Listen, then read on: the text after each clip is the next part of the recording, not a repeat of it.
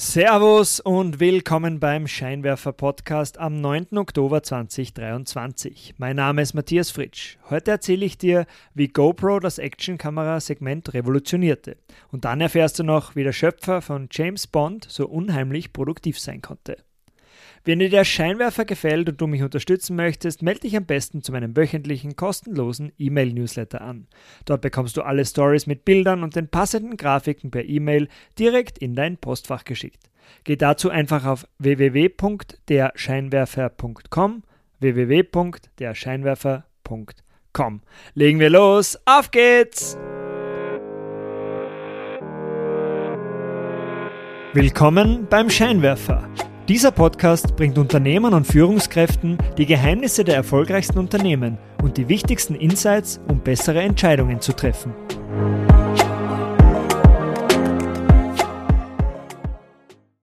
Desillusioniert nach zwei erfolglosen Unternehmensgründungen macht sich der damals 26-jährige Kalifornier Nick Woodman um die Jahrtausendwende auf einen ausgedehnten Surftrip.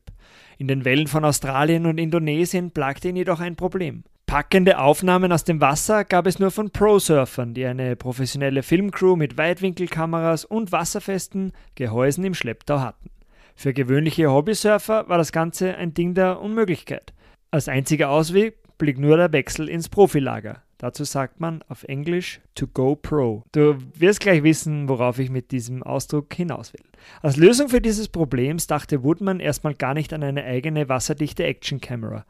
Ihm schwebte vielmehr ein Armgurt vor, mit dem eine Wegwerfkamera eng am Körper fixiert und für ein Actionfoto dann ausgeklappt und danach wieder eingeklappt werden kann. Um einen Prototypen seiner Idee zu verwirklichen, brauchte Woodman zunächst Geld.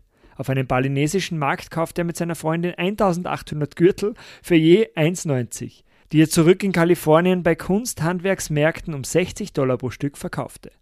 Daraufhin verkroch sich Woodman in seinem WG-Zimmer und arbeitete 18 Stunden pro Tag. Um bei Trinkpausen in der Gemeinschaftsküche von seinen Mitbewohnern nicht abgelenkt zu werden, schnallte er sich bei der Arbeit sogar einen Trinkrucksack um. Aber es fehlte die passende Kamera. Die ersten fertigen Armgurte funktionieren einwandfrei, doch keine handelsübliche Kamera hielt den Belastungen beim Surfen stand. So beschloss Woodman auch die passende Kamera herstellen zu wollen. Doch der Kameramarkt, der wurde von den mächtigen Unternehmen mit jahrzehntelanger Erfahrung, wie zum Beispiel Sony mit von Nikon oder von Canon, dominiert. Doch diese Platzhirsche, die hätten eine Actionkamera wie die GoPro nie erfinden können. Der Kameramarkt war nämlich voll und ganz darauf fokussiert, den Massenmarkt mit Modellen mit noch besserer Technologie und höherer Bildqualität zu bedienen. Doch GoPro versuchte es anders. Nach zweijähriger Suche fand Woodman endlich einen chinesischen Hersteller, der ihm eine Kamera für das wasserfeste Gehäuse mit inkludierten Armgurt produzierte.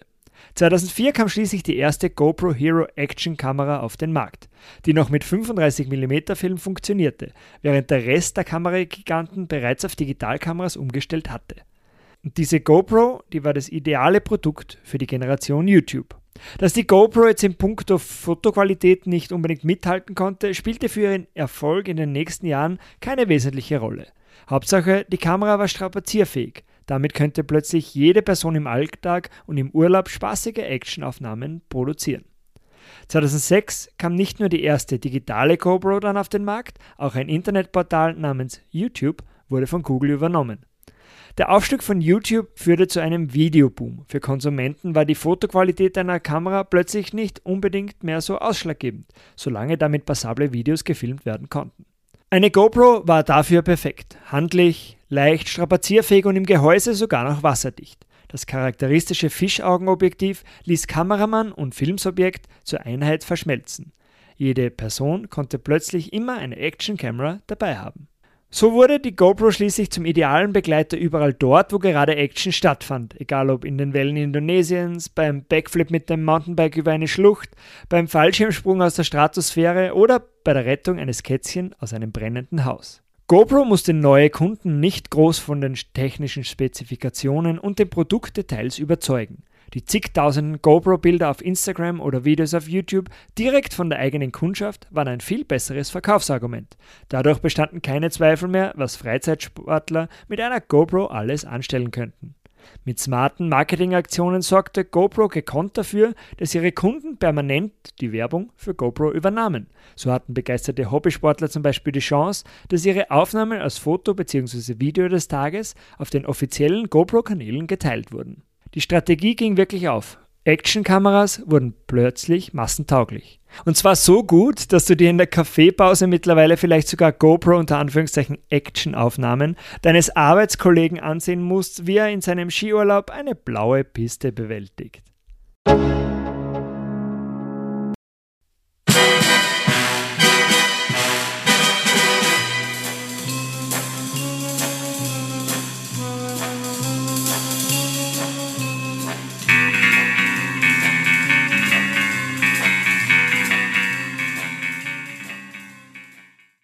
Bevor Ian Fleming mit seinen Spionageromanen berühmt wurde, war er in der britischen Marine beschäftigt. Doch nach dem Zweiten Weltkrieg wollte er es deutlich entspannter angehen.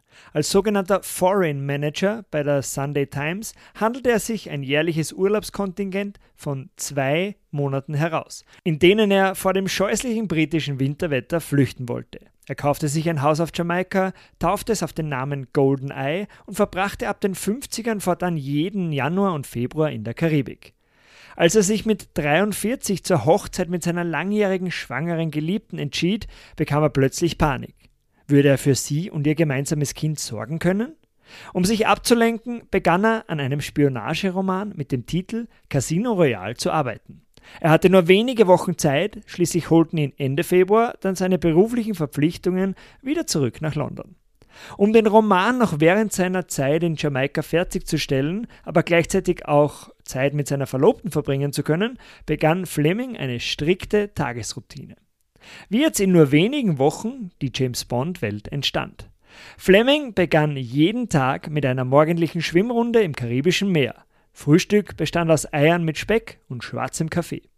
Um Punkt 9 Uhr sperrte er sich im Wohnzimmer des Hauses ein und begann auf einer Schreibmaschine am Roman zu schreiben. Für die nächsten drei Stunden schrieb er ungestört und ohne Unterbrechung. Um Punkt 12 Uhr ging er gemeinsam mit seiner Verlobten an den Strand für ein Sonnenbad und eine weitere kurze Schwimmrunde. Nach dem Lunch legte er sich für ein bis zwei Stunden aufs Ohr. Um 17 Uhr ging die Arbeit für rund eine Stunde weiter. In dieser Zeit ging er das Geschriebene des Vormittags nochmal durch, machte die erforderlichen Korrekturen und legte das Manuskript dann in einer Lade ab. Um spätestens 18.30 Uhr war der Arbeitstag aber beendet. Zeit für Freizeit und zahlreiche alkoholische Getränke.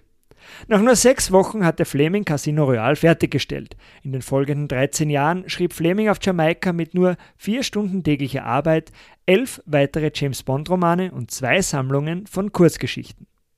Was können wir jetzt von Ian Flemings Tagesroutine lernen? Fleming war ein ziemlich starker Raucher und trank auch sehr gerne über den Durst.